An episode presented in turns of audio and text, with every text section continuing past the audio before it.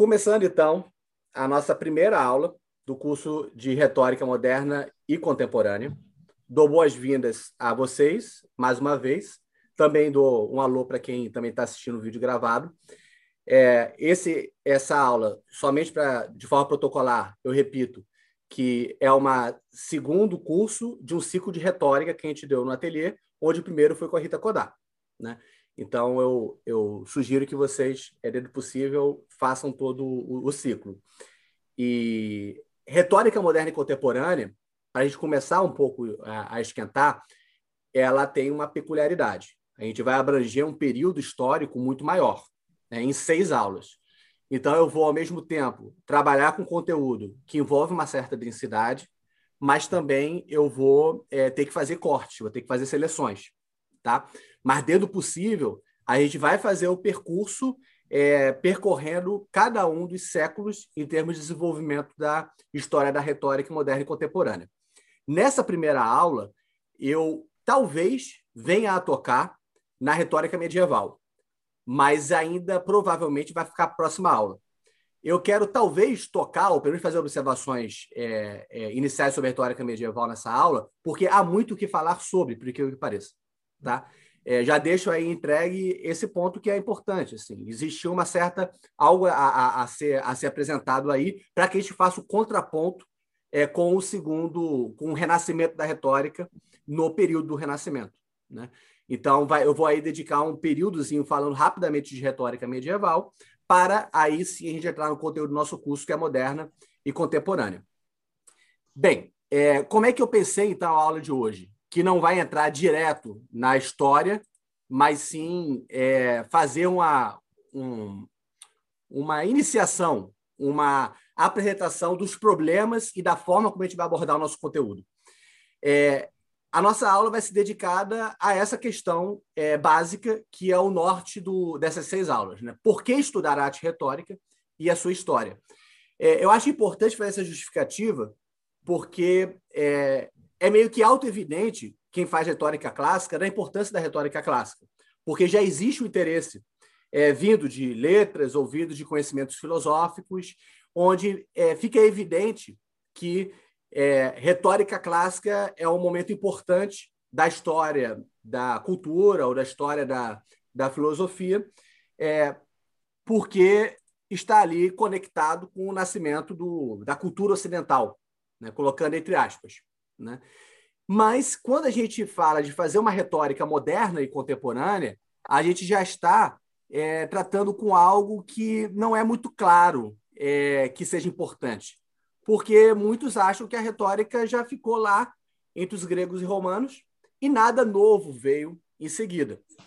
Logo a gente vai descobrir que não é o caso e que, evidentemente, a gente tem muita coisa que vai passar ainda, ainda que a grande referência seja a dos clássicos. Tá? A gente, ao mesmo tempo, vai ver as continuidades em relação à retórica clássica, mas também trazer as diferenças. Mas a pergunta que a gente primeiro tem que fazer é, afinal, para que um curso desse? Né? É, é, como abordar, como fazer essa investigação de retórica moderna e contemporânea. Né? Essa é a nossa primeira aula, que vai percorrer quatro passos básicos. Tá? Primeiro, eu vou fazer uma breve recapitulação é, do conteúdo que a Rita trabalhou, só para situar, para assentar, dizer, olha, a gente viu isso aqui, né? isso em um slide só. Para daí a gente começar a fazer um movimento de preparação do terreno, onde eu vou definir, enquadrar, enquadrar de forma muito provisória, o que, que é a retórica. Por que enquadramento provisório? Porque mais coisas vão avançar ao longo do curso. Que o próprio conhecimento histórico faz com que a gente vá afinando a nossa visão do que, que é retórica. Tá? É, mas eu vou dar uma enquadrada para a gente meio que organizar um pouco a nossa visão sobre o percurso desses 1.500 anos. É, depois eu vou falar um pouco sobre por que, que a retórica está sendo reabilitada. Por isso que eu não estou começando diretamente pela história. Eu meio que vou é, fazer uma estratégia, é, que é uma estratégia que pode se dizer historiográfica, de mostrar que essa história que a gente vai fazer tem um interesse do ponto de vista do presente. Ou seja, está associada a problemas do presente é, ainda que também tenha uma pertinência por si mesmo. Né?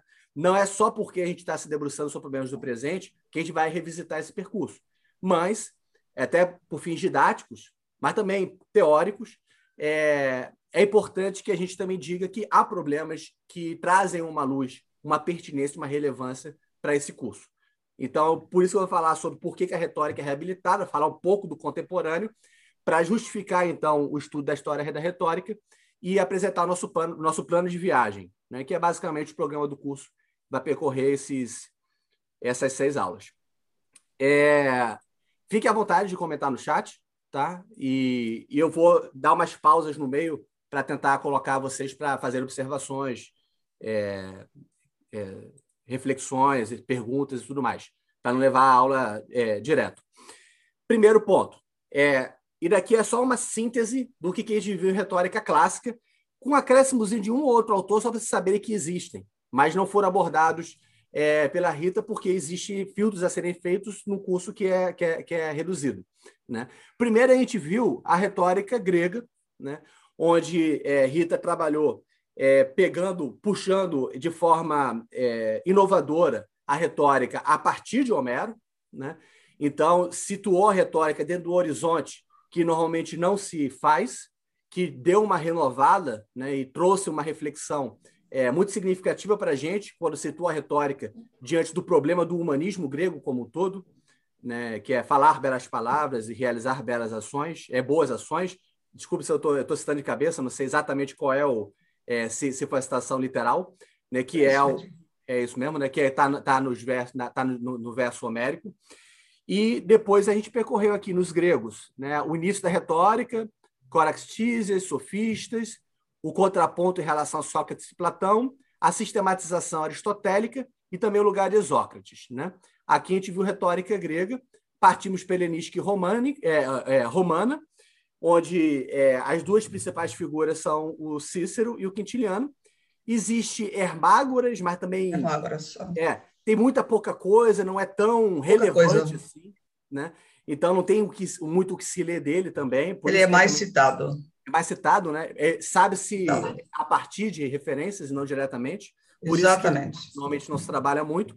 E retórica ad Irênio, né? lembrando que era atribuída a Cícero durante muito Cícero. tempo, né? só que ela, na verdade, é, é anônimo. Né? Bem, trabalhamos essas duas e fechamos, então, né? a Rita fechou com a segunda sofística, é, é, comentando, falando sobre, tem alguns autores da segunda sofística que também é um momento de retomada nos séculos 2 e 3 é, da, do, do, movimento sofista, que tem diversos personagens e quase nada sobrou para a gente. Né? É, quem faz a história disso é o filósofo de Atenas, que tem um livrinho A Vida dos Sofistas.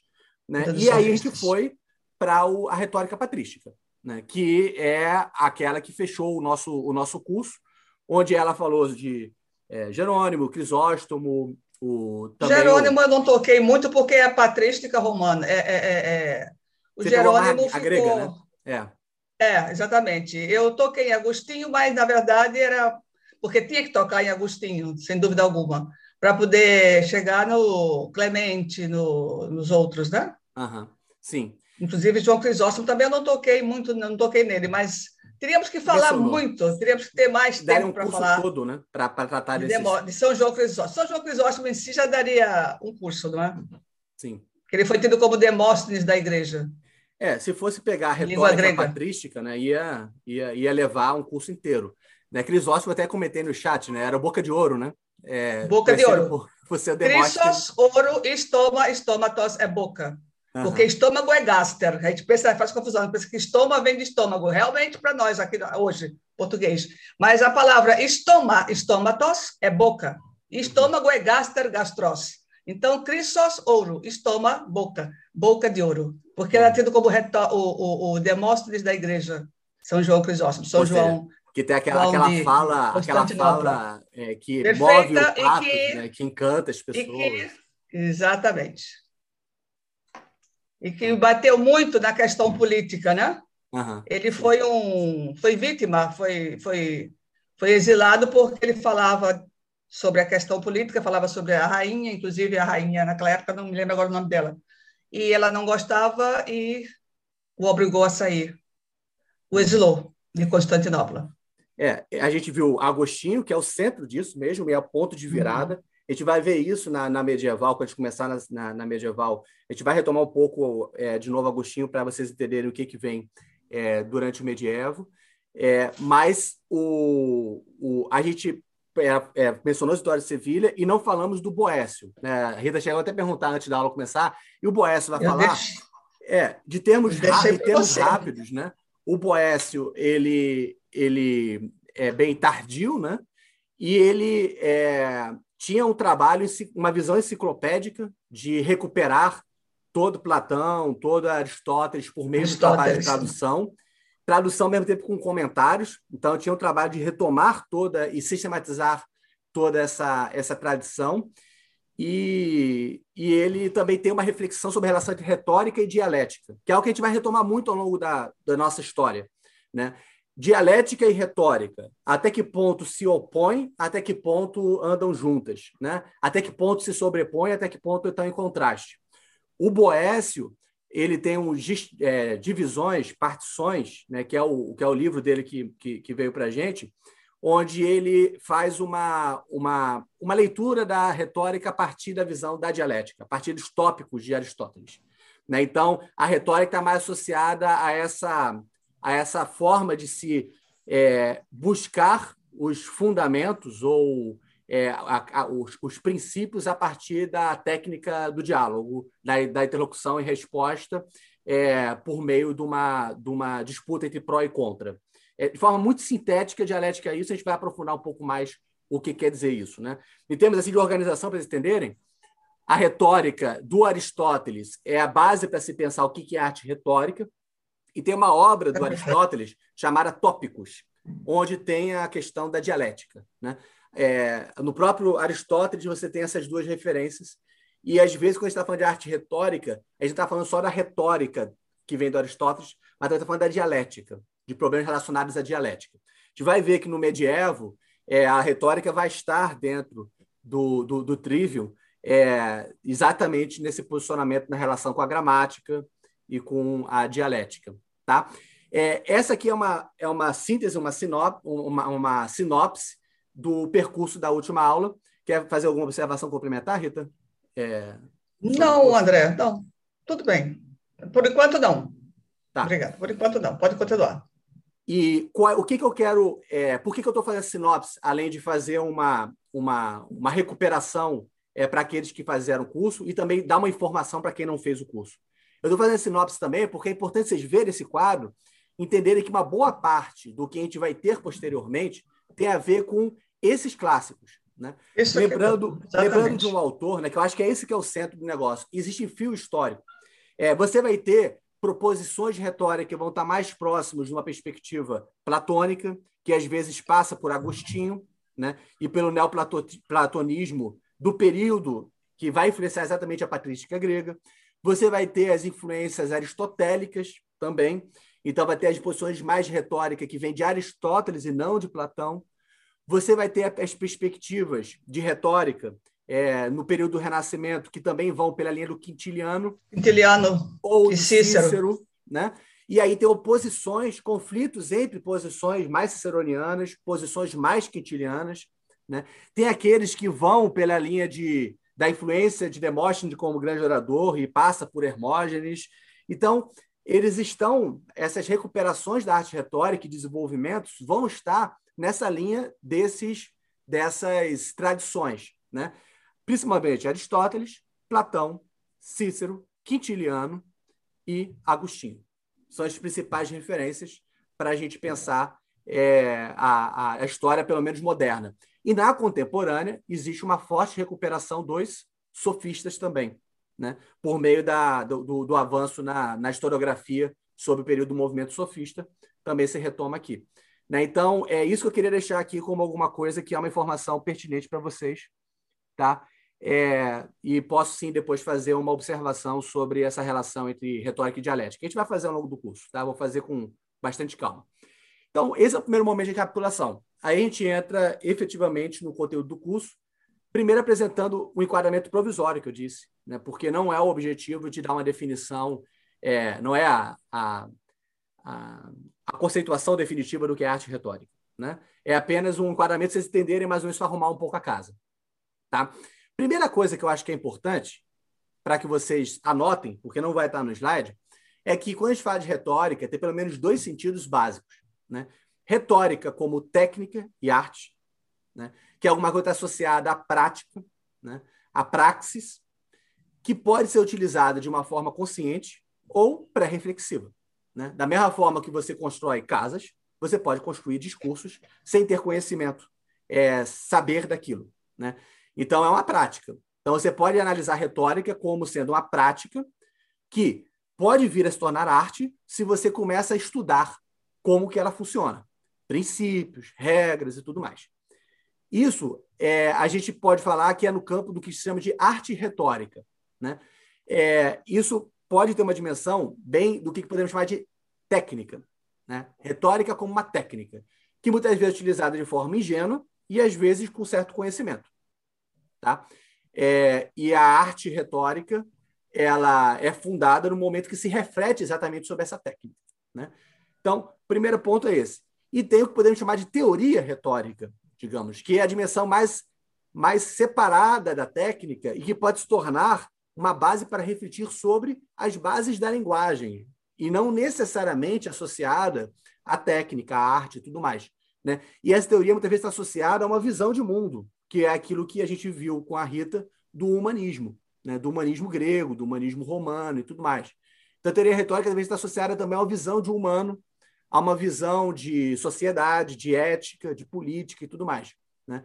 É importante fazer essa distinção, porque às vezes se fala retórica pensando apenas na técnica, né? e sem entender que também tem uma dimensão de retórica como teoria né? que estaria mais e próximo das teorias da linguagem. Os engajamentos históricos, poderíamos chamar, né? Oi? Os engajamentos históricos do decorrer da história. Da, da, da... Esses engajamentos históricos no Renascimento, a gente vai ver. Então, isso é que você acabou de falar muito bem. É... Esses engajamentos é que fazem com que a retórica, ora se volte para um lado, ora se volte para o outro. Porque, como é a arte da fala, e as sociedades não, não, não, não existem sem a fala, essa retórica segue justamente esses momentos, né? Uhum. Esses momentos históricos que se torna uma, como se fosse uma espécie de engajamento, né? Engajamento. Pois não, André, é, pode e é um, é um, fenômeno universal também. Então você universal, pode pensar exatamente, outras teorias retóricas, exatamente. outras artes e fazer estudos comparados de retórica, né? de civilizações, culturas. Seguem as ordens, as, as ordens mundiais. Uhum. Bem, é, princípios básicos. Isso aqui é o elementar, não vou avançar muito nisso. Primeira coisa, para organizar um pouco o nosso quadro histórico. Quando fala de retórica, a gente está sempre associado, está sempre pensando essa, essa relação de interlocução é, de um orador que se dirige para um auditório, né? É, a Rita já apresentou isso, que vai trazer o conceitual que vem no próximo slide sobre etos, patos, logos, é, quem estou falando, para quem eu me dirijo e tudo mais. Né? Então, isso é importante, a gente vai perceber que da retórica está associada a essa estrutura elementar de uma relação em que existe o orador e auditório. Né? É uma estrutura elementar, ou seja, auditório, há uma tipologia infinita de auditórios que você pode fazer, né? É, de oradores também. A estrutura é uma estrutura de interlocução, né? ou seja, é dialógica. Retórica sempre tem uma dimensão de diálogo, ou dialógica básica, né? seja ela na forma oral, seja na forma escrita, né? é, que é diferente, por exemplo, da lógica, que pode, ter uma, que pode é, abstrair da relação orador-auditório. Né? Então, esse é o primeiro ponto elementar. A gente vai avançar isso mais lá para frente, se der tempo, trabalhando com Perman. Não é o objetivo do curso apresentar essas discussões mais sistemáticas é, por agora, só no final. Tá? E nisso daí tem uma relação né, de adaptação e condicionamento e tudo mais. Primeiro ponto importante, quero que você tenha, atento nessa, nessa estrutura é, bilateral. Tá?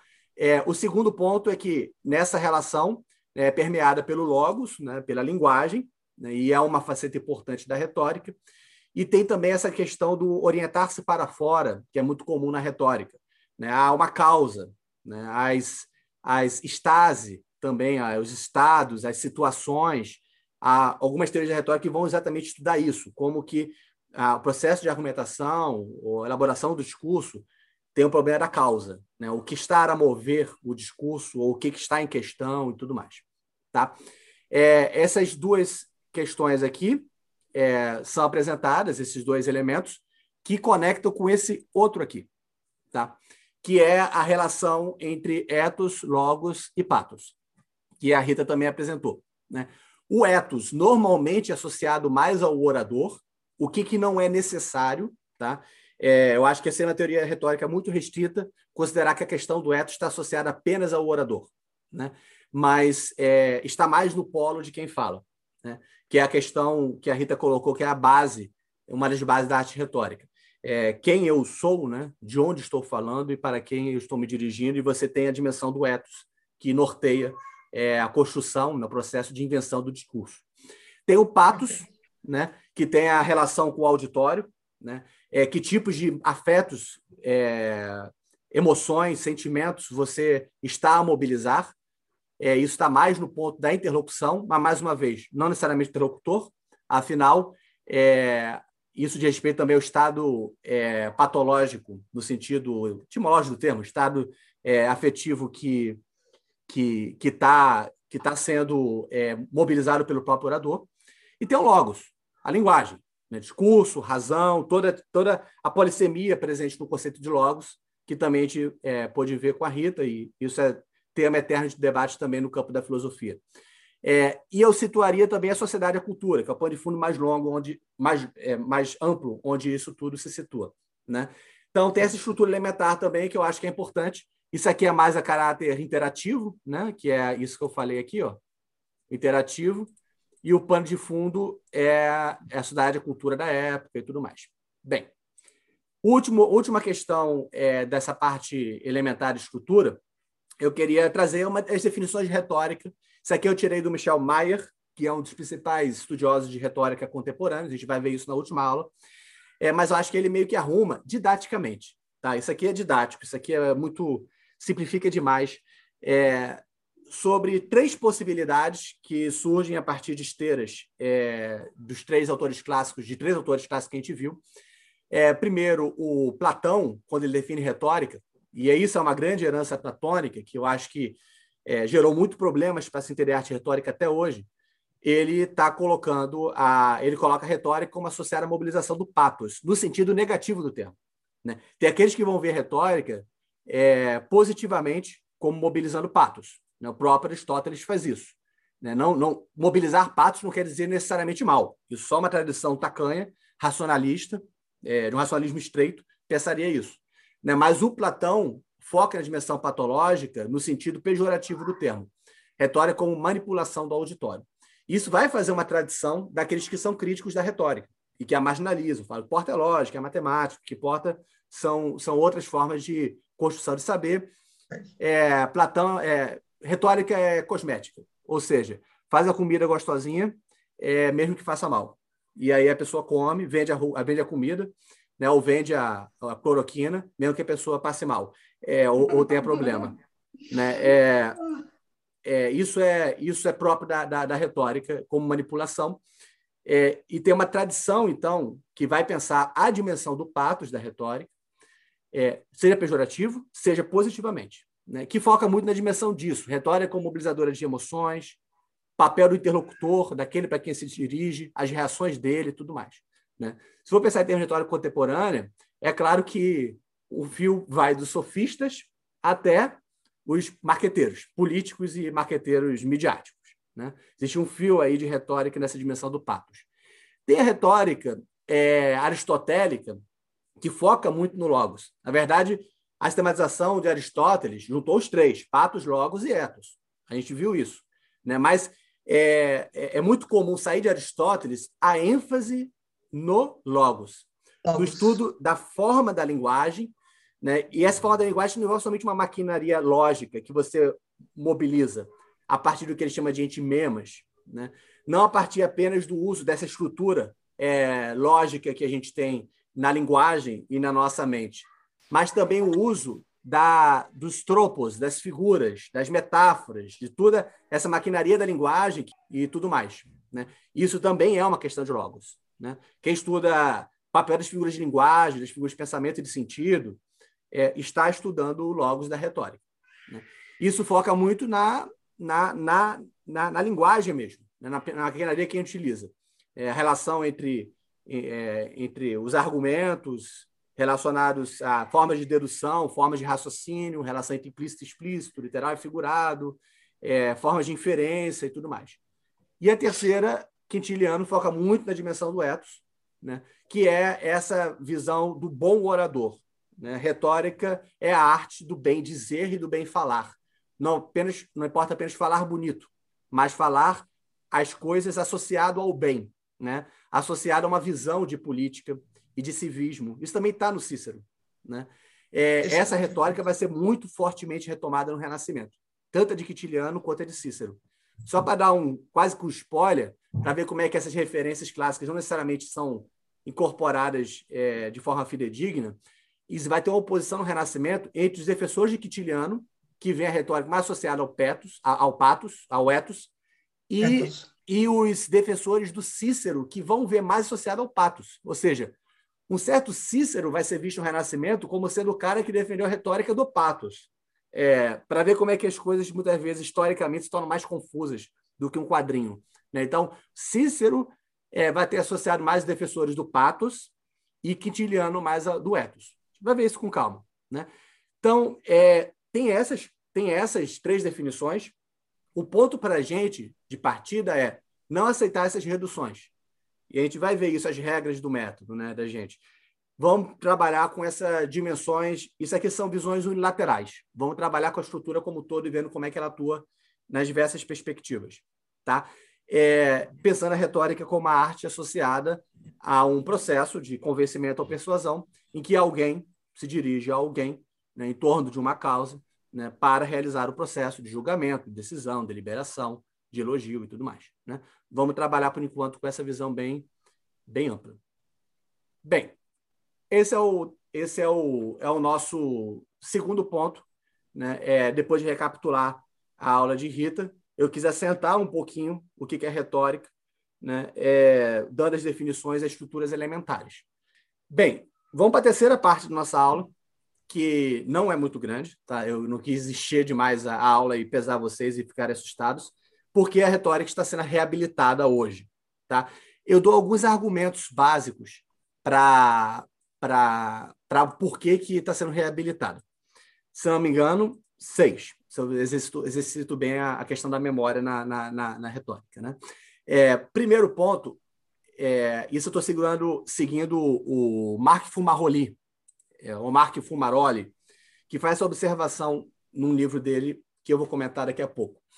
É, primeiro, você tem o nascimento da retórica, digamos, né, no fim do século, na verdade, fim do século V ou, ou, ou pouco antes, é, antes de Cristo. Né? Você tem um, um, um primeiro renascimento no período lá é, de Cícero, Quintiliano e tudo mais.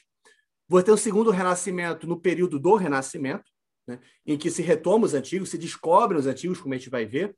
É, Cícero já era conhecido alguns tratados, outros foram descobertos. Quintiliano foi descoberto, a instituição oratória, que só tinha certozinhos e tudo mais. Né? Então, ter a retomada dos antigos para restabelecer um senso comum e uma arte de viver juntos dentro do contexto do Renascimento, né? muito associado ao humanismo civil, à nova configuração epistêmica, né? que antropocentriza as reflexões e os problemas, explorações poéticas e tal. Então, o segundo renascimento é um período é um período que vai logo depois. Você situa esse renascimento não necessariamente no 15, já para 13, 14, a gente vai ver esse período. É, esse segundo renascimento está muito associado a uma saída de um período de crise, né? E, e, de, e de mudança, digamos, dos ares dos tempos. E o Fumaroli, falando do final do século XX, ele fala que talvez estejamos a viver um terceiro renascimento, né? que também vem de uma era de crises, né? crises de todo sentido, saber, cultura e tudo mais, né? que mais uma vez traz essa, essa questão da retórica como sendo uma forma de, de responder a, a elas, né? uma busca desse tipo de arte que lida com, é, com, com problemas é, vinculados à razão prática, digamos assim. Bem, qual é a segunda razão de uma retomada da retórica hoje que eu, que eu lhes dou? É, é, na verdade, vão ser duas seguidas relacionadas a isso.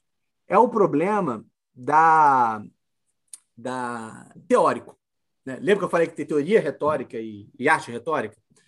Quando você pega a dimensão da, da, da teoria retórica, é, uma parte da retomada retórica tem a ver com a retomada da, dos problemas de linguagem como um todo no século XX. Né? Fala-se muito de virada linguística. E esquece que uma parte da virada linguística é também uma virada no interesse pela retórica. Tá?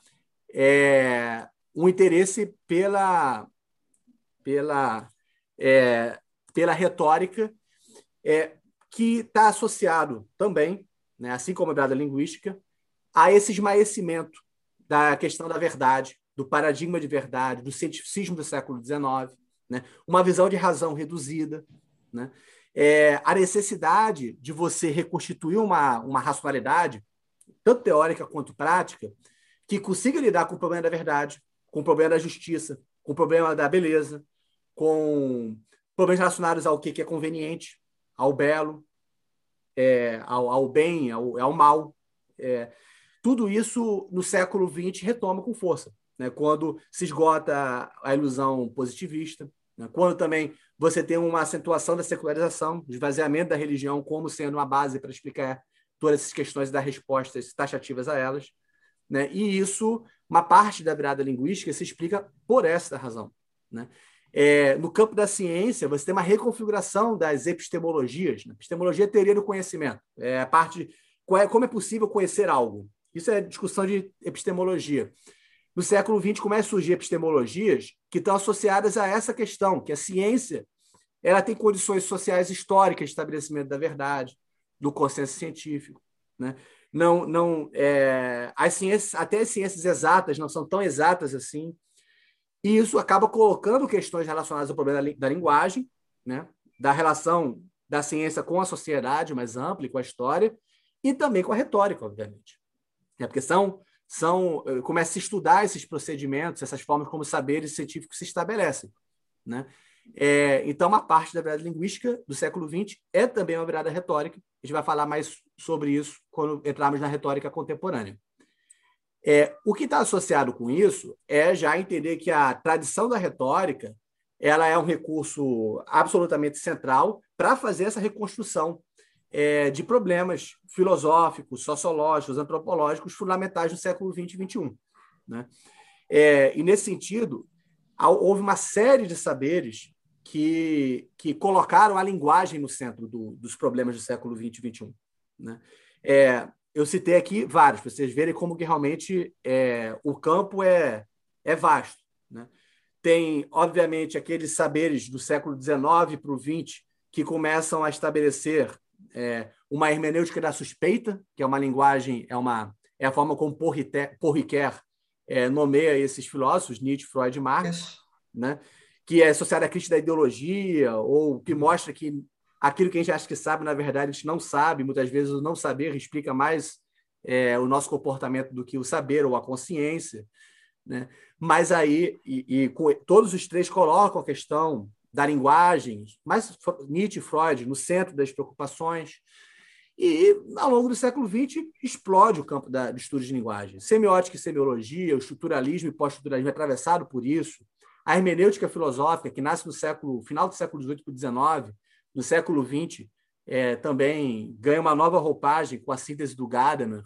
Filosofia analítica anglo-saxônica, tanto a, a, a, a, mais lógica, que é a do Russell, do Frege, não tem muita conexão com a, com a retórica, mas a do pragmatismo tem muita, né? o segundo Wittgenstein. A gente vai ver com calma essas coisas.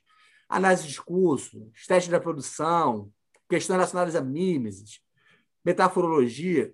Só estou elencando aqui para vocês entenderem, e é isso que vocês precisam saber, não é decorar esses nomes, essas correntes, que existe uma série de teorias que se escoram na linguagem, problemas de linguagem, que meio que são fragmentadas. E a retomada da arte retórica é meio que é, pode explorar o potencial que a arte retórica tem de ser uma teoria integrada da linguagem. Ou seja, uma retórica geral, não uma coisa específica. É, estudar tropos, estudar poeta, po, po, poesia. Não. A gente viu com a retórica clássica. A retórica ela ela ela está envolvendo todo o campo da, do, do fenômeno linguístico em diálogo com é, a gramática, digamos assim, e a lógica. Né? Retórica e dialética estão ali é, o tempo todo é, fazendo essas conexões, essas passagens. Então, é uma outra razão da retomada da retórica no século XX. Tá? A terceira já é um fenômeno mais político, já, já sai um pouco da discussão teórica e vai para a discussão da praxis, da prática, que é quanto mais se acentua a democratização da cultura, mais a arte retórica floresce. Isso aconteceu nos gregos, né? Os sofistas eles estão associados ao período do esclarecimento grego, do iluminismo grego, como alguns chamam, né? É, o aumento do pluralismo, o aumento das liberdades, eles é, esmaecem evidências inquestionáveis, né? acentuam conflitos de interpretações, é, fazem com que o exercício de argumentar, de, de convencer, de persuadir o tempo todo seja necessário. A gente vê isso no dia a dia, não só a persuasão do outro, a persuasão de si mesmo. Né? É, tomar uma decisão própria do que você quer da vida, do que você quer fazer, tudo isso envolve processo de convencimento, de persuasão, argumentação. É, é, o tempo todo a gente está tentando formar juízo e decidir em relação a valores ou deliberar é, sobre coisas. Né? E isso envolve, obviamente, a retórica, que também, obviamente, também, pelo aumento do próprio pluralismo da liberdade, aumenta a possibilidade de manuseio sofístico das coisas. Né?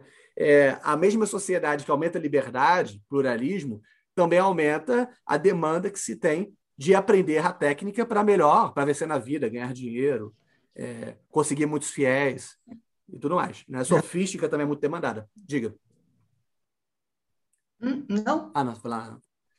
Não, não, não. Eu concordei apenas. Uhum. Isso remonta a um outro aspecto que faz que a retórica seja retomada, né? que é essa questão da, é, da gente estar numa sociedade midiática e imagética. Né?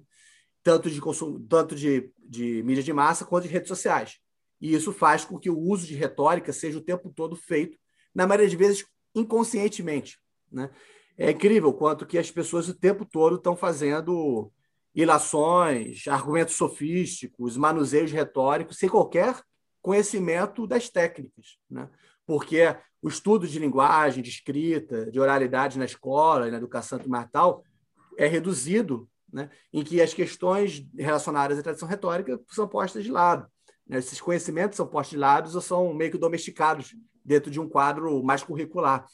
Então, as pessoas, elas o tempo todo estão precisando usar essas técnicas, meio que nos trancos e barrancos, a partir de demandas da vida prática, né? em vez de efetivamente conhecer né, melhor a linguagem, como que ela, como que o logos funciona, como que entra dimensões de etos e de patos e tudo mais.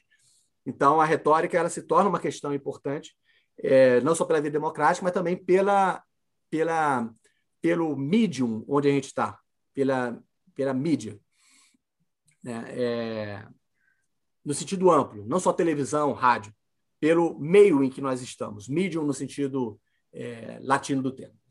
Bem, essas questões me levam a um primeiro ponto, digamos, mais normativo, que eu quero trazer, com uma citação do Marc Fumaroli que é um grande historiador da retórica, né?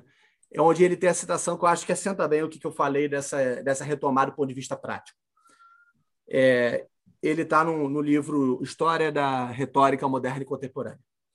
A oportunidade que resta para a razão política e filosófica, e aqui está o sentido positivo do rhetorical turn, ou seja, a virada retórica, está em reconhecer que ela não pode pretender a verdade e que deve aceitar se mover em um mundo de contra-verdades e de perigosos falsos semblantes, que se su superpõem, faltou aqui o plural, tá? vou traduzir rapidinho, agora ao próprio mundo fugidio, em si mesmo, dos acontecimentos das histórias humanas. Né? Esse, contra-verdades e perigosos falsos semblantes, eles se tornam ainda maiores hoje, né? É, que já estão presentes no mundo fugidio, que já é fugidio em si mesmo, né? que é o mundo humano, demasiado humano. Né? No entanto, ela não pode mais renunciar é, essa razão política e filosófica em distinguir entre o mais e o menos verossímil, nem formular hipóteses de trabalho melhor argumentadas, ou ao menos melhor recebidas. Ela tem que fazer isso sob pena de ser esmagada pelo patos de grosso calibre do mass media, ele estava falando no final do século XX, né? e eu acrescento das redes sociais. Né? Ela só pode chegar a se fazer entender e escutar aliando-se à eloquência e à poesia, implementando os recursos naturais da linguagem que são partilhados por toda a comunidade humana.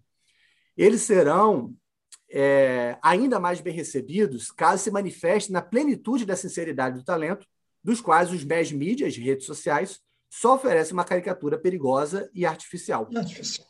Né? Davi, o orador e músico, com bom retórico, o cara vai trazer uma metáfora, né? uma, uma analogia, né? é uma metáfora, mas que também tem um caráter, é, a base é, é, analógica, assim como né? É, Davi está para a retórica, assim como é, Golias está para o mass media. Né? Davi, o orador e músico, mantém todas as suas chances contra Golias, o comunicador. Essa é, ao menos, a aposta que devemos fazer nós, os educadores. Né? Numa sociedade midiática, numa sociedade que tende o domínio do patos comunicacional e de redes sociais, como que a retórica é importante né, para reconstituir condições de convívio democrático. E isso leva ao último ponto, é, que eu trago como razão para a retomada da arte retórica, que é a importância da, da história retórica para esclarecer questões de história religiosa, política, literária e tudo mais. Não só do ponto de vista historiográfico, mas também do ponto de vista do tempo presente. Essas questões históricas são importantes para hoje, para a nossa atualidade. Né? Não são é, somente questões de curiosidade de antiquário ou de historiador. Né? E aí eu continuo a citação do Marc von Marolly, que é a continuação daquela que eu li. Né? Hoje, mais do que nunca, a situação presente das democracias ocidentais demanda menos metafísicos de prêmios nobres, metamorfoseados e moralistas em todos os campos, do que homines boni dicende periti. É, espero ter pronunciado bem, porque tem aqui um latinista aqui, exímio, que poderia pronunciar melhor do que eu, que é o Luiz Carol. Né? É, mulheres e homens é, especialistas, peritos em bem Na arte de bem falar. Na arte de bem falar. Né? Segundo a definição que Catão, citado por Cícero, dava ao bom orador. Temos necessidade de oradores modernos, capazes de associar a beleza à verdade. Eles não devem ter uma especialidade. Esclarecidos, isso é próprio do humanismo, tá, gente? Esclarecidos é, e educados pela sua própria experiência, isso é importante para a arte retórica, o caráter da experiência para a formação do juízo, para o conhecimento, e pela mediação da experiência histórica europeia. Aí a importância da história né? fazer essa conexão histórica, né? sair do presentismo que a gente vive. Com isso, esses boni discendi periti, né? homines boni discendi, discendi periti, é, tem que se colocar diante dos mass media, fazendo-os entender a palavra humana verdadeira que toca o povo e que os dissocia da massa entorpecida e manipulada. A democracia não pode se passar desses homens e mulheres, caso contrário, tornarão uma espécie de ditadura do conformismo, né? se tornarão é, descrita com temor desde o século XIX por autores como Chateaubriand, Chateaubriand e Tocqueville. Né? É, então, é, é, nisso daí conecta a questão, as duas questões anteriores estão associadas à democracia, né? É, por que, que a retórica é importante para a democracia, por que, que ela é importante para a cidade midiática e magética, e por que, do ponto de vista normativo, ela é importante, né? É, para lidar com os problemas do desafios do tempo contemporâneo e, com isso, também é, porque é importante fazer uma história disso, né? porque uma parte da, da reação a, a, aos problemas, principais desafios das sociedades democráticas e midiáticas, diz respeito também a conhecer é, a história das instituições, a história é, dos conceitos, dos próprios conceitos políticos, relação entre a retórica e a política, retórica e democracia, retórica e religião, retórica e literatura, as bases da cultura, é, da nossa cultura, que a gente valoriza, né? A grande maioria, pelo menos, ou, pelos que estão aqui na sala, tem, é, estão associadas a uma história da retórica, da arte do bem falar, com a filosofia, com o mundo greco-romano e tudo que passou no, até o mundo moderno. Bem, essa é a terceira parte que eu queria trazer, e aí caminha para o final da aula. É, a quarta parte, eu apenas vou estabelecer, dizer basicamente as referências em que eu estou me estabelecendo, principais, e estabelecer algumas regras de método aqui da, da, da nosso, do nosso curso. O primeiro livro, que é um clássico da, da, do estudo de retórica, é desse cara aqui, que eu já, já citei, o Mark Fumaroli, ou Fumaroli, podemos falar Fumaroli para ficar menos, menos pedante, é, que é um estudo magnífico da, da, de história da retórica, que pega desde a base ciceroniana, mostrando também os debates entre ciceronianos e anticiceronianos nos, nos séculos 12, 15, 16, é, e depois mostrando como que teve uma era da eloquência no século 17 e 18, é, sobretudo francês, mas também europeu. Né? Formou-se uma ideia de república das letras, né? toda uma tradição humanista que é atravessada pelo, pela tradição retórica, é, que pode ser traduzida na, no ideal de eloquência, né? que, que não está associada apenas à oralidade. Né? A ideia que a gente tem do que é literatura de respeito a isso. Né? Tanto que ele fala que as historiografias elas, é, elas não estabelecem bem a, a história literária se parte do pressuposto de que é a história da literatura. Você literatura é uma coisa muito mais recente. Né? Então, são alguns meandrozinhos que eu acho que são importantes de se estabelecer, né? que, que eu avanço um pouco mais ao longo do curso sobre do com o Marc Marroli. Esse Marc Marroli, que morreu ano passado, é, em, em julho também, 7 de julho, faz um ano mais ou menos que ele morreu, ele também organizou um livro, que é uma, uma um livro é, maravilhoso, difícil para caramba de se conseguir. É este aqui, né? É a leitura obrigatória de vocês do curso, tá? Vocês vão ter que comprar e, e ler. Só que Olha. não, imagine, né? É uma história da retórica, né? é a história da retórica na Europa moderna, né? Essa capa aí é, é a capa, aquela sobrecapa, né, que você tira. No embaixo é uma capa dura azul. É, são vários autores, especialistas, tanto italianos quanto alemães, quanto uhum. franceses. Esse livro é, é, a, é, a, Bíblia do meu curso, né? que é aquele que eu estou trabalhando de cabo a rabo, é, mas não só nele, né? puxando também outros literaturas que vou apresentando aos poucos, sobre a retórica medieval, do Renascimento e tudo mais, vou apresentando aos poucos. Mas é a grande referência do curso, é, junto com o Era da Eloquência. Bem, e a segunda grande referência é esse livro organizado pelo Michel Mayer, O História da Retórica dos Gregos a Nossos Dias. É um livro pequeno, é, de umas duzentas e poucas páginas. Excelente esse livro. Excelente, muito bom. Excelente. Ele não, não é só escrito pelo Michel Mayer. O Michel Mayer escreve a introdução e, a, e o capítulo sobre retórica contemporânea. Ele é organizador. É, mas tem outros autores, é, um deles o, o português, é, o Carrilho o Carrilho, o Manuel Carrilho e o Benoit, né, que são dois que pegam a parte da retórica grega e, e depois o, o Benoit pega a parte da retórica é, moderna toda. É um livro também muito importante, central. Né? O Michel Maia é um discípulo do Chaim Perelman, que é esse cara aqui, que é o cara que retomou a, a retórica no século XX. Já dei curso, dois cursos sobre ele, né? No, é, quando eu era professor da Faculdade de São Bento também vou dar no ateliê, mas no, no ateliê, esse curso não é sobre Perelman. Perelman ele serve esse texto do Império Retórico, está no site do ateliê, que faz uma historiazinha da retórica, oito páginas, que é importante, que é uma leitura de base. Recomendo até que vocês leiam ao longo da semana, que é uma boa entrada no curso. Essa, essa história, essa pequena história da retórica, numa forma de um artigozinho pequeno que o Império faz, né, que é o Império Retórico. É um texto com esse nome, que é um capítulo do livro Império Retórico. Né? É, um, é o último capítulo do livro chamado Império Retórico. É, eu não sigo totalmente ele. Tá? Minha história retórica tem, tem diferença em relação do Perman. A gente vai ver, vai ver isso com, com calma. Tem um livrinho do Roland Barthes, que o Aventura Semiológica, que tem um capítulozinho chamado Antiga Retórica, é, onde ele faz um pouco essa história da, da retórica antiga e também da dificuldade de retomá-la contemporaneamente. Não é um livro central para o curso do, da gente, mas é uma referência importante. Formou muita gente é, na, entre 60, 70 80 é, de conhecimento de história retórica. Eu coloco aqui como uma referência que é acessível, tem em português, outras não têm em português, e pode ser um bom capítulo a ser lido do Roland Barthes, que morreu em 80. Né?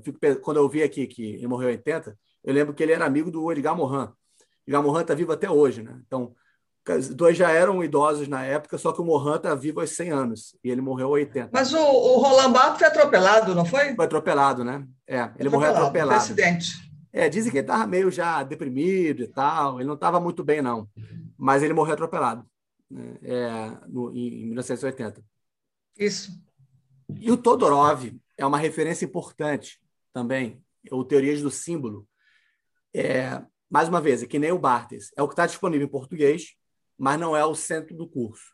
Né? O Todorov ele tem uma história das teorias do símbolo, onde tem um lugar ali para retórica. Ele analisa a meio é, a tradição retórica, a, tem a lógica, a, a semântica, e ele vai fazer uma história disso. A visão dele de retórica não é aquela que a gente segue. Ele associa mais a retórica, é, inicialmente, no argumento dele, como associada à estilística. Tá? Mas é um bom livro para você entender um pouco a história da retórica, o lugar Agostinho, numa síntese que ocorreu lá no, é, no né, nessa passagem da, do, do antigo moderno que influenciou muito o destino da retórica no Ocidente, como que a retórica é retomada no Renascimento, como que a retórica teve muito associado ao problema da mimesis, que a gente vai ver um pouquinho disso, da imitação, né? Mimesis associado com imitácio, que não é mimesis não é isso, mas foi associado à imitácio, na né? imitação dos antigos e os problemas relacionados a isso, como que isso caiu no romantismo. O romantismo criticou a concepção de imitácio, trouxe a ideia de gênio romântico. Então, ainda que ele não seja importante para a gente como conteúdo, é assim, dos argumentos principais do curso, ele faz uma boa história, assim, é uma das melhores histórias que se tem dessa discussão sobre retórica associada às outras teorias do símbolo. Né? Então, faz dialogar essas outras teorias, a hermenêutica também, né? faz dialogar um pouco essas linguagens, essas teorias da linguagem que eu falei que são importantes. Bem, estamos encaminhando para o final da aula e a gente pode depois bater o papo. É, apresentei os livros principais. Eu vou é, também, estou escrevendo junto, então vou tentar sempre manter é, textos entregando para vocês. Estou finalizando sobre retórica medieval, depois vou entrar no sobre renascimento e vou mandando para vocês conforme eu for fazendo. E mas também tem o slide que vocês podem consultar como material também, né? Pegar o slide e poder lê-los para não ficar na obrigação de entregar texto, porque como eu faço mil coisas ao mesmo tempo, às vezes não dá tempo de eu fechar o, o, os textos, os textos ficam amadurecendo um pouco mais, né, ruminando. Quais são as regras do nosso método aqui é, ao longo do curso? Primeiro, é tentar, no máximo, pôr em suspenso né, as definições que foram legadas, é, para que a gente consiga analisar os conflitos entre os autores e escolas em torno do que é retórica. Né? Para não exatamente isso. O próprio problema do Todorov, quando ele chega e pega a retórica e, e associa a estilística. Então, ele está reduzindo muito o escopo do negócio. É, o, o Bartes também, ainda que ele tenha uma visão de retórica melhor, ele também ele fala não tem como retomar a antiga retórica hoje em dia. Né? A semiologia ocupou esse lugar. Mas também a visão de retórica também é, é, é pode ser uma época é uma é, não é não é das melhores. Então é, deixar um pouco aberto isso e não fazer aquela história de manual, né? tentar manter os conflitos e ver as perspectivas.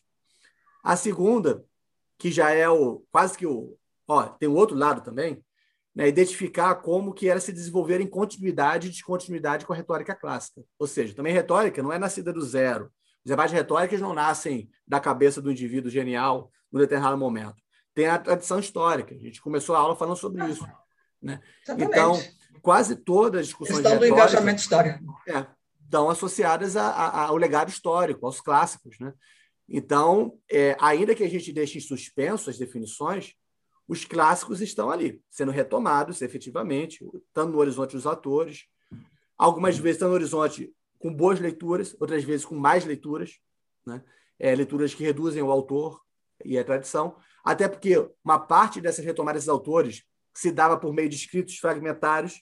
Só agora que a gente tem um espólio meio que estabelecido, a crítica desses textos e tudo mais. Quer dizer, falava-se de Cícero a partir do, da, da, da, invenção, não sabia-se do Brutus, do, do Oratório, ao mesmo tempo achava que retórica de Irene era de Cícero. Então, também tem essas, esses problemas realmente de, de crítica histórica. Né? É, então, é isso, assim, porque tem uma importância da referência aos clássicos. Manter aberto e, ao mesmo tempo, está com o olho nos clássicos. O terceiro ponto é ver as variações sistemáticas internas dentro da retórica. Aí é aquele negócio. É a base, uma base mínima que estrutural que eu estou apresentando no início dessa aula, né? Etos, logos e patos, orador auditório, que permite organizar um pouco a discussão, né? é, mantendo aberta a visão de retórica, mas organizando, dando um frame, ainda que esse frame esteja aberto ao longo do curso, conforme a gente for avançando na reflexão. Né? E não só as variações sistemáticas internas das artes retóricas, mas também o jogo estrutural da retórica com as outras disciplinas. Isso a gente vai ver o tempo todo. Né? Nisso, eu sigo de perto o Roland Barthes, é, ampliando ele. Né? Quando ele fala assim, olha, a retórica sempre deve ser lida a partir do jogo estrutural que ela tem com as outras áreas. Gramática, lógica, poética, filosofia, teologia, política, ética, estética. Eu que enumerei aqui, tá? Ele falou menos. Falou gramática, lógica, enumerou uns três, eu aumentei aqui. Então, é, vê que forma um sistema que é historicamente significativo. Né? Por isso que eu falei isso, diálogo com as outras, com as outras áreas de historiografia. Né? É, a retórica está associada a problemas de gramática e lógica da época, que está associada a problemas de poética e política. Quando você associa, você tem um trabalho histórico bem interessante. Né? Porque você entende, por exemplo, que uma mudança numa definição de retórica no contexto do século XVI está associada a problemas de política da época, problemas de religião da época, né? Problemas de poética da época e tudo mais e é, que é um, quase um corolário do negócio, né?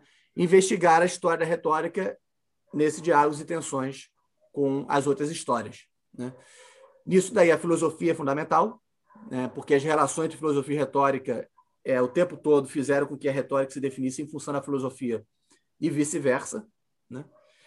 E, e também é, é, propondo também pelo Benoit Timmermans, que é o cara que escreve o capítulo sobre retórica moderna no, no livro do Michel Mayer, de História Retórica, é pensar a possibilidade que a história retórica permite meio que renovar, abrir certas discussões na história política, religiosa e tudo mais. Né? É, alguns debates são enrijecidos e eles são, re, são renovados pela entrada da retórica. A gente vai ver isso na próxima aula mesmo, por dois exemplos básicos. Né? como que a historiografia do, de meados do século XX ela renovou o entendimento do cristianismo a partir de estudos de retórica e renovou o estudo do renascimento, da cultura renascimento a partir da retórica. Né? Você, a partir da, do olhar da retórica, você consegue rever questões de política, questões de religião. Né? Então, o nosso passeio vai ser esse. Assim, na próxima, eu vou entrar retórica medieval e renascimento. Né? É, Pós-reforma talvez fique demais, né, que é tratar um pouco como que os reformados, né, mesmo Calvino entra na história, como que a resposta da contra-reforma, que vai também chegar na retórica jesuíta, se, se, se forma, né? qual é o lugar é, de, de, de, Dante é, na, na, na, na, história do Renascimento também. É, essa, essa, essa discussão aqui é uma discussão que provavelmente vai passar de uma aula. Tá? É, eu vou dar um, sei lá, uns 30 minutos de retórica medieval para depois entrar no Renascimento e pós-reforma. Né? O principal é o Renascimento, se for o caso, a gente deixa a pós-reforma para depois, falar de jesuítas depois, e o debate de católicos e reformados para depois. Tá? Depois eu vou dar uma aula somente sobre é, o lugar da retórica na filosofia moderna, né? que está associado ao problema do conhecimento e ao problema da política. Né? Também no meio vai ter, obviamente, questão da poética, mas é como que Descartes, Maquiavel, Bacon, Hobbes, racionalismo e pirismo se posicionaram em relação à retórica, né? É, que tem questões epistemológicas e tem questões políticas. Tá? Epistemológicas são questões de conhecimento e questões de política. No entremeio disso, obviamente, tem questões de poética que vão ficar mais claras na aula seguinte, quando eu te mostrar autores que retomam a retórica como sendo central para historiografia, para a filosofia, para a concepção de humano. Né? Vico, com Ciência Nova, e Rousseau. Rousseau. Né? Schopenhauer, eu vou falar muito rapidamente, que Schopenhauer, na verdade, não retoma bem a retórica, mas tem um livro sobre, né? É, como, como, como soberística, né? sobre como é, fazer uma disputa e vencer, e, e Nietzsche. O principal é Vico, Rousseau e Nietzsche. Uma aula sobre isso. E aí depois a gente tem aulas sobre século XX. Duas aulas, se for necessário, três aulas sobre século XX, pegando um pouco do Chaim pegando um pouco da hermenêutica filosófica do Gadamer, teorias de argumentação, do, de meados do século XX pós-guerra, entrando um pouco essas conexões com semiologia, semiótica. É, um, é trabalhar em duas aulas, no máximo três, esse lugar da, da retórica é, no século XX e XXI. Né? Não só debate teórico, mas também de, de análise empírica, né? sobre mídia, democracia, essas coisas, né? trazendo um pouquinho também o olhar sobre o que está acontecendo. Então, é esse o plano de viagem. É, temos aí um tempinho aí para conversar, dialogar, essas coisas.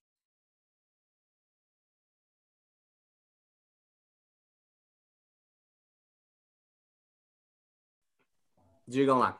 Se quiserem. André, diga. Tudo bem? Está me ouvindo? Vai lá. É, me chamou a atenção a questão da adaptação do orador ao auditório, porque lendo um livro do François Roulian, um sinólogo, que faz essa comparação francês, que faz essa comparação com o pensamento chinês, o pensamento é, grego ocidental, ele mostra justamente que a lógica oriental ela é, se dá por uma eficácia de adaptação, uhum. enquanto que a lógica grega ela é uma lógica herdada de Platão de teoria de planejamento, de, de que você planeja um discurso, por exemplo, trazendo agora para a retórica, você planeja um discurso, planeja como será esse discurso, a técnica, o exórdio, o, o tudo, né? É, as metonímias que você vai utilizar, aqueles lugares comuns. Ah, na, se, a, se, o auditório fizer isso, eu, vou, eu já tenho uma piada pronta aqui. Enfim, o ocidental ele planeja muito. E já sabe que colocou, funciona a partir da, de uma civilização é, prévia. Induz né, ainda para caber. E, e, enquanto que a lógica oriental seria mais a eficácia por adaptação. Você, como uma água mesmo, como vem no Tao Te do, do Lao Tse, justamente você se adaptar é, como uma água à forma ali que, que for aparecendo, né? A água ela vai escorrendo, se adaptando. Então, eu achei muito interessante você trazer essa dimensão é, aberta, né? Uma dimensão é, sem uma forma fixa do, da retórica, ou seja, a capacidade de você se adaptar na, no, no, naquele tempo ali, como foi falado né, no Kairos, no tempo, uhum. o, no momento oportuno, saber se adaptar ao que está sendo oportuno naquele momento, né? Uhum. E não impor uma técnica. Isso é uma dimensão que eu não sei se isso está claro nos tratados é, clássicos, né? Eu acho. É, sobre isso, a, a, pergunta é excelente. Primeiro, sobre isso, depende se você entende mais como uma técnica ou como uma arte. Né? Como arte, você entende de forma adaptativa, mais aberta. Como uma técnica, você pode pensar mais como um receituário técnico, né? em que, é, dado isso, vai dar resultado naquilo, meios e fins mais ou menos codificados. É, mas eu quero fazer observação mais sobre essa questão que você falou do François Julian, do, do sinólogo, porque isso coloca no horizonte de alguma coisa que não vai trabalhar aqui, a não ser que vocês puxem, de repente eu posso tentar desenvolver, que é uma visão comparada. É, é, entre civilizações. Eu dei um curso anterior, tem algumas pessoas que fizeram esse curso, o Rogério, o, o Lucas, é, sobre Weber. E Weber estuda o confucionismo e taoísmo, né? e mostra que a racionalidade confucionista e taoísta é uma, é uma racionalidade prático-adaptativa.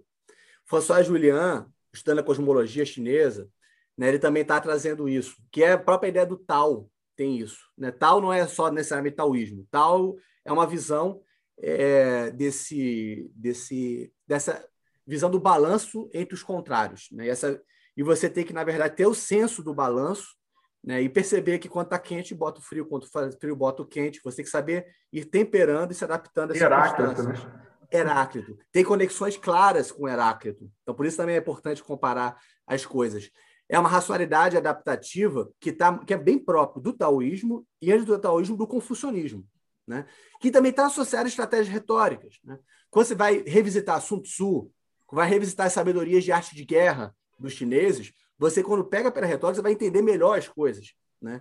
É, também vai estar associada também confucionismo, com essa coisa de nunca deixar as coisas claras, que é bem próprio da visão que tem de chinês. O chinês não fala direto, ele sugere, ele, ele faz um movimento, mas na verdade está fazendo uma outra coisa, é aparentemente é, indicada para outro sentido. Essas, é, é uma outra visão de prática e de arte. Né? Por isso que, que essa comparação é interessante. O que, que tem em comum? Tem algumas coisas comuns, por exemplo, de Heráclito dá para se chegar no taoísmo, né? é, ver coisas comuns, porque basicamente é o fluxo, é o devir, são filosofias da, da, da do devir, é, cosmologias do devir, e, e também é, são duas formas de lidar com o problema da relação entre saber e prática. O saber prático. A retórica está associada ao saber prático, legado pela tradição greco-romana, que é a, base do, do, nosso saber ocidental, desde que também entenda que teve o cristianismo no meio do caminho também, e uma confluência entre o cristianismo, né, o juda, judaísmo, o cristianismo e o, e o, e o mundo greco-romano. Na China é uma outra coisa, uma outra forma de visão de prática. Né? É, e dá para fazer uma conversa boa entre essas visões diferentes de civilização, convergências e divergências. Talvez seja uma, uma questão que a gente vai elaborando ao longo do curso como um todo, né? uma resposta a ela. Eu acho que não é fácil, porque, ao mesmo tempo que a gente está tá retomando a história da retórica e fazendo uma interpretação do presente, está se movendo, né? Eu não tenho já uma, uma, uma visão fechada do que está acontecendo. Sobre isso, eu primeiro ressalto que a retomada é, da retórica que a gente viu aqui no Marco Fumaroli é, e também na questão da teoria, ela tem a ver é, com dois aspectos. Um é basicamente diagnóstico do que está acontecendo é, ao longo do século XX, como, por exemplo, movimentos intelectuais e teóricos. Então, é movimento desde a universidade, movimentos acadêmicos intelectuais, percebe assim, caramba, por todos os lados, o interesse pela retórica ele surge do ponto de vista teórico e do ponto de vista intelectual. Então, esse é um fato. Né? Desde as universidades, isso é um fato dos últimos 40, 50, 60 anos. E em culturas mais tem culturas com maior tradição disso, como a anglo-saxônica, sobretudo a americana, que já é uma coisa que está tá há muito tempo estabelecida. A cultura europeia redescobriu há pouco tempo, o, talvez no Brasil a gente não tenha ainda descoberto quase nada suficientemente. Né? Então, o primeiro ponto é esse ponto de vista realmente de ver o que está acontecendo em termos de fatos, de movimentos é, culturais. Em termos da sociedade como um todo, eu acho que tem uma questão normativa. É dizer, nós que conhecemos é, isso que funciona, tem que argumentar, como o próprio Marco Famaroli fala, que, do ponto de vista educativo e intelectual, tem que se colocar a retórica no centro porque senão você cai facilmente no pós-modernismo ou no fundamentalismo. Né? É, na, no esgotamento da, da, da, da, resolução do problema dos valores, ou você cai no fundamentalismo dogmático, né? que não é o totalitarismo. Totalitarismo tinha o sentido de objetividade das coisas muito forte. O que a gente vive é o fundamentalismo populista, subjetivo, subjetivista. Eu gosto daquilo que me faz bem, ou que, ou que conforta, a, a, a, me conforta sensivelmente. Né? Então, é um, é um fundamentalismo subjetivista, consumista que a gente vive. Né? É auto-verdade, essas coisas. Né? Por isso que fake news é o, é, é, é, é o pacote que as pessoas aceitam, que basicamente reafirma aquilo que você já acredita. Né? Não tem acesso, não tem movimento de saída de si. Ou, do outro lado, o pós-modernismo, que é meio que a mesma coisa, né? É, que é aquela coisa de desconstruir tudo, o desconstrutivismo radical, não existe nada de sólido, na verdade, tudo é criado, inventado, que é uma coisa que virou moda nos últimos 30, 40 anos, é uma forma de se receber o pós-estruturalismo francês, que também faz terra arrasada, né? é, nos, nos, exageros que, que se tem, é, fazendo, de repente, um Nietzsche se mexer na cova, né? porque os caras fazem, pegam o Nietzsche para transformar Nietzsche num multiculturalismo é, em que a cada um a sua verdade, a cada um a sua moral. É, então, é, é importante se afirmar essa, a arte retórica nesse sentido. A terceiro aspecto, eu acho que é meio que assim, olha, tem uma carência aqui, as pessoas procuram, mas as pessoas procuram muitas vezes como técnica, como técnica. Cursos de arte oratória, né? É, como é que eu consigo? Cursos de escrita, os cursos de leitura. Isso vai aumentar, porque é a demanda que se tem. Né? Porque cada um percebe no seu fórum íntimo, né? pensando assim, de forma agostiniana, se você vai inspecionar é, basicamente o seu espírito interior, não sei se você vai encontrar o que, que o Steam está querendo encontrar, mas a perceber que tem certas coisas que você dizem, pô, realmente, é, é assim que as coisas estão acontecendo. As evidências, elas são mais difíceis de você partir delas, a não ser evidências subjetivas. E o tempo todo você está tendo que lidar com processos de verificação, de, de construção de argumento, de se posicionar diante das coisas. Isso demanda arte retórica de cabo a rabo. Então, é uma coisa que as pessoas podem não ter consciência, mas está aí o tempo todo Né? É, a própria linguagem cotidiana meio que diz isso, não me persuadir ainda, estou tentando me convencer de. É, tentando lidar com, com, uma sociedade que tudo está se mexendo. Né? Os valores eles é estão o tempo todo sendo refleti refletidos. Né? É, a gente está o tempo todo é, no estado de reflexividade em relação aos valores. E aí, ponto é, se tudo, se todos os valores para serem assumidos devem ser refletidos, a pergunta é, então, no final das contas, cada um decide o que é bom para si? A cada um a sua verdade, a cada um a sua moral? Entendeu? Ponto. É, ou, ou tudo se desconstrói, nada vale, na verdade, tudo é tudo pode ser pode ser refletido e desconstruído, não existe nada de sólido, substantivo e tudo mais e tal, logo tudo é subjetivo. Há um salto grande entre uma coisa e outra. Porque você não consegue ver o entremeio que é o problema que a retórica sempre lidou. Né? É, que é o problema da, da, da, vida civil, do viver juntos, da deliberação, estabelecer o que é justo, o que é conveniente, é, tomar decisões e tudo mais. Né? Então, não sei se eu respondi nesses três pontos, mas é, é isso. Assim. Mas tem uma parte da coisa que pode se dizer que é, não é porque as coisas estão aí mostrando que é, a arte retórica é uma, é uma necessidade da nossa sociedade que a gente vai efetivamente caminhar para elas. Nada é garantido na sociedade, nas nossas sociedades humanas, né?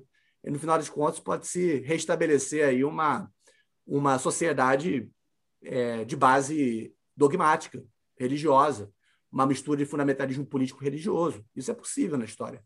Nunca pode se dizer que nada é possível é, no futuro. Né? Tem uma dimensão de contingência histórica grande.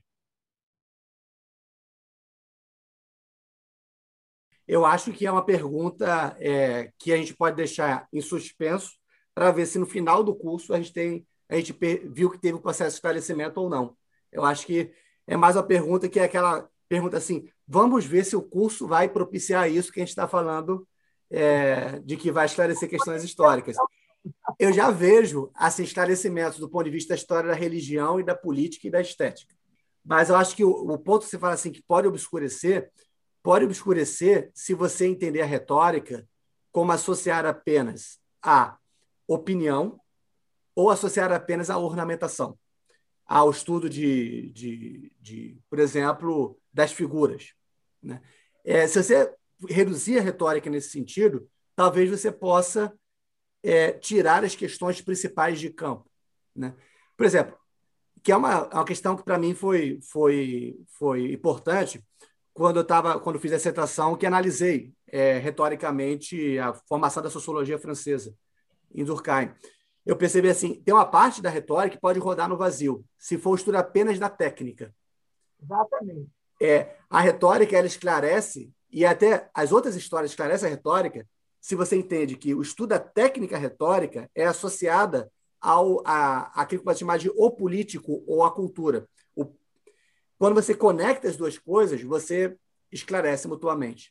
Se você estuda apenas técnica, aí você pode ficar rodando no vazio, estudando apenas é, meandros de linguagem e obscurecendo mais os problemas. A gente vai ver, por exemplo, na aula sobre a relação entre retórica e filosofia política. Questões fundamentais da filosofia política moderna e da filosofia moderna são atravessadas de cabo a rabo por problemas da retórica, é, da arte retórica. Inclusive, eles conheciam bem disso. Né? Hobbes conhecia bem, Bacon conhecia bem. Então, problemas de filosofia política o tempo todo são cruzados por questões de filosofia de, de retórica. Questões de religião também. Né? A, a base da religião é, da, do cristianismo é a convergência. A Rita falou um pouco sobre isso, a gente vai falar no início da próxima aula. É a convergência entre a tradição judaica e o encontro com o mundo cristão. É, mundo cristão. Cristão, é com o mundo greco-romano, né? É, judaísmo, cristianismo e mundo greco-romano. E o sucesso da igreja, e essa é uma citação que eu vou até trazer na próxima aula, feita por um especialista é, latinista, que é o Alain Michel, é, o sucesso da igreja tem muito a ver com isso. Ter sabido utilizar Exatamente. a arte retórica para fins religiosos. Entendeu? Se você entende isso, você entende uma boa parte de como que as questões são formuladas, como que elas, elas é, é são estabelecidas em termos de retórica, né? ainda que seja a retórica de recusar a retórica, né? É, que é muito comum também. Né? Exatamente. Né? De, de tentar é, exatamente marginalizar a retórica em função de uma concepção de verdade revelada, por exemplo.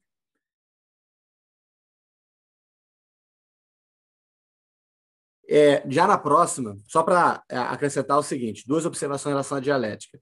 Primeiro, haveria toda uma história da dialética que poderia ser feita, que não para esse curso, que mostraria as diferenças é, muito grandes entre o que, que, se entendia por dialética dentro do, do, da, do movimento sofista, do que, que é dialética para Platão, do que, que será dialética para é, Aristóteles, Aristóteles, o tomismo, e aí o pouco da, da, parte da retórica que a gente vai ver no tomismo, como que a dialética ela entra dentro do trivium com a gramática e a retórica, e aí você falou bem já, Alda, é, sobre a, a existe um, uma influência mútua que faz com que a gente tenha até que o lugar da retórica dentro da não no tomismo, na verdade, dentro da filosofia medieval. O tomismo vai ter uma vai ter uma, uma, uma outra é uma outra coisa.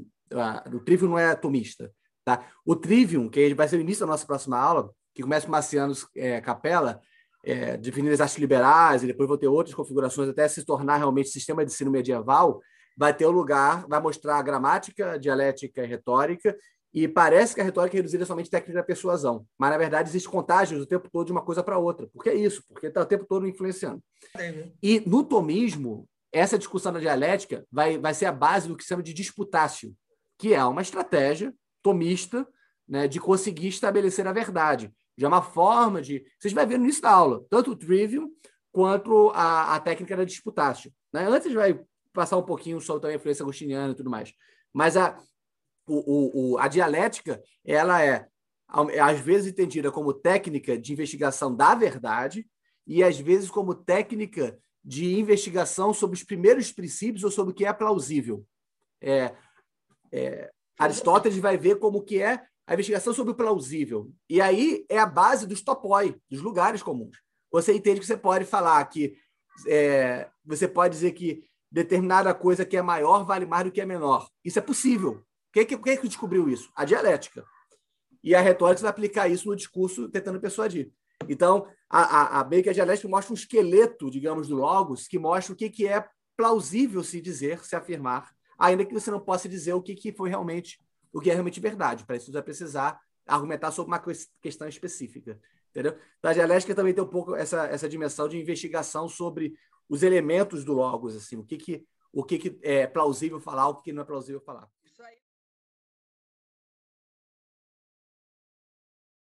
É, essa discussão sobre memória é um, é um dos elementos importantes do, do da, forma, da, da, retórica. Tanto Cícero como Quintiliano trabalham isso. Né?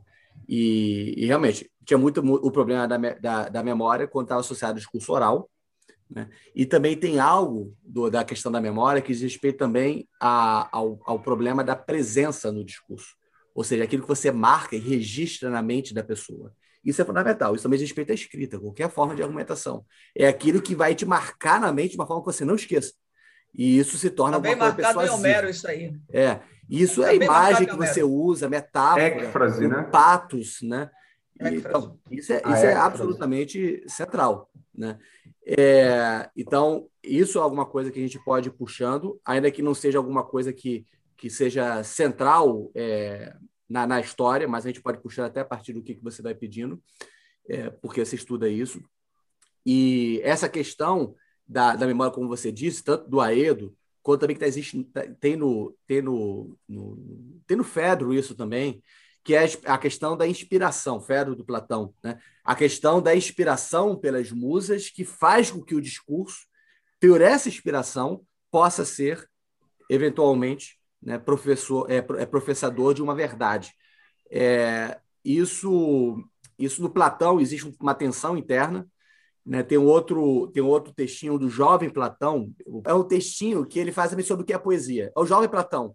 Ali ele está dialogando o cara, que é um aedo, ele fala assim: o que, que é a poesia? Por que, que você está recitando o Homero? É porque você. É, qual é a razão? Ele basicamente fala que é inspiração. Né? Ele consegue, ele é inspirado pelas musas e o discurso vem. E isso é, é pura inspiração. E o Platão fala, mas a poética ela é técnica também? Ou seja, não teria uma dimensão de tecne além de inspiração? É uma discussão que é feita pelo jovem Platão, que atravessa todos os problemas de poesia. Se poesia é inspiração ou técnica, ou o que tem de inspiração, o que tem de técnica. É, é o jovem Platão colocando essa questão e é um, é um diálogo aporético. Tá? Ele não ele não, não termina. é, chega a nenhuma conclusão. Não chega a nenhuma conclusão. O, e, e, essa, e essa discussão, eu acho que ela ela está presente, a questão da memória, e o do esquecimento vai estar presente nessa discussão sobre o que, que você manifesta no discurso ou torna presente. Isso tem algo de esquecimento também, o que, que você não quer trazer à cena, o que, que também não deve aparecer. Isso é um problema de. Ion, isso, Lisete, perfeito. É o Ion, Ion. é o diálogo dele Ion. com o Ion. Aí, é. E na, e na retórica tem um pouco isso, assim, o que que você torna presente no discurso, o que que você faz com que se torne ausente. Isso é uma questão que pode ser de técnica, mas também é algo que sempre está aí. É um problema próprio da linguagem e do discurso. Você não pode mostrar tudo ao mesmo tempo. Tem que botar em ordem, você tem que enfatizar e desenfatizar. Então, tem que selecionar, tem que filtrar.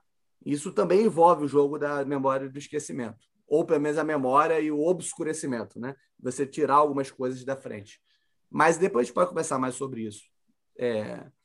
Invenção. Você pega o esforço dos Boécios, pega toda essa tradução humanista, também o, o Boécio, mas também depois os renascentistas.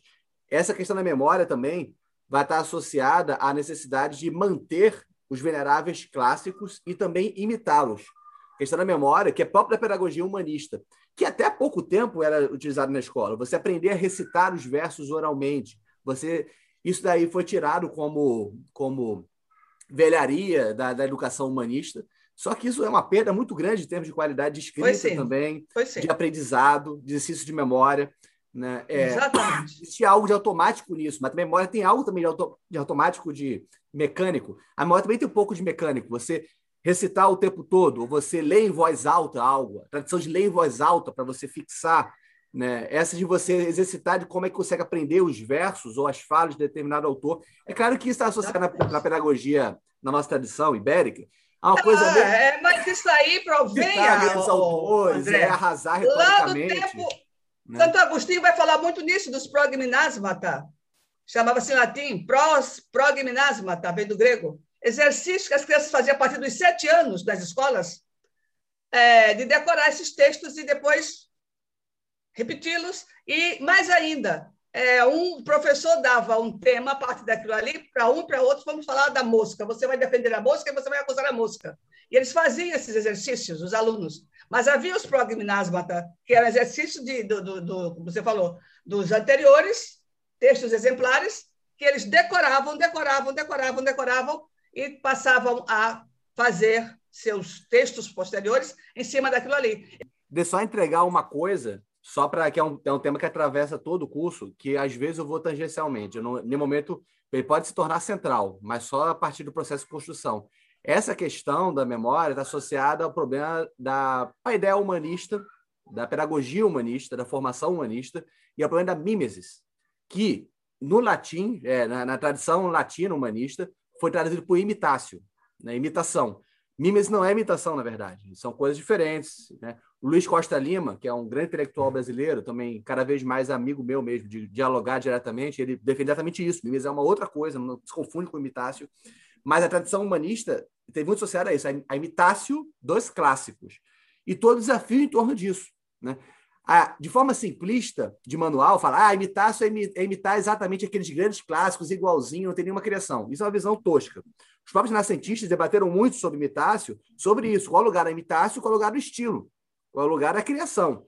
Alguns eram meio topeiros que achavam que tem que falar exatamente como Cícero falou, porque ele foi perfeito, e chegar nele. Mas não é isso. Imitácio também pode ser de você se erguer nos ombros dos clássicos de uma forma que você consiga se tornar um, alguém que, que, que, que ganhou a capacidade de criação. Isso envolve também ser, saber fazer esse processo de imitar, de incorporar, de falar versos, de, de, de fazer o exercício de leitura, de transcrição, as transcrições mesmo. Se transcrevia o livro todo, né? Porque não tinha impressora. Hoje em dia, fazia não. muita Hoje cópia, é muita cola, né? cópia. Né? Então, isso é, é, é uma Como questão. Como se fazia cópia? É, da pedagogia, a relação da memória, da imitácio e da formação do humano, né? É, para a pedagogia humanista. O André,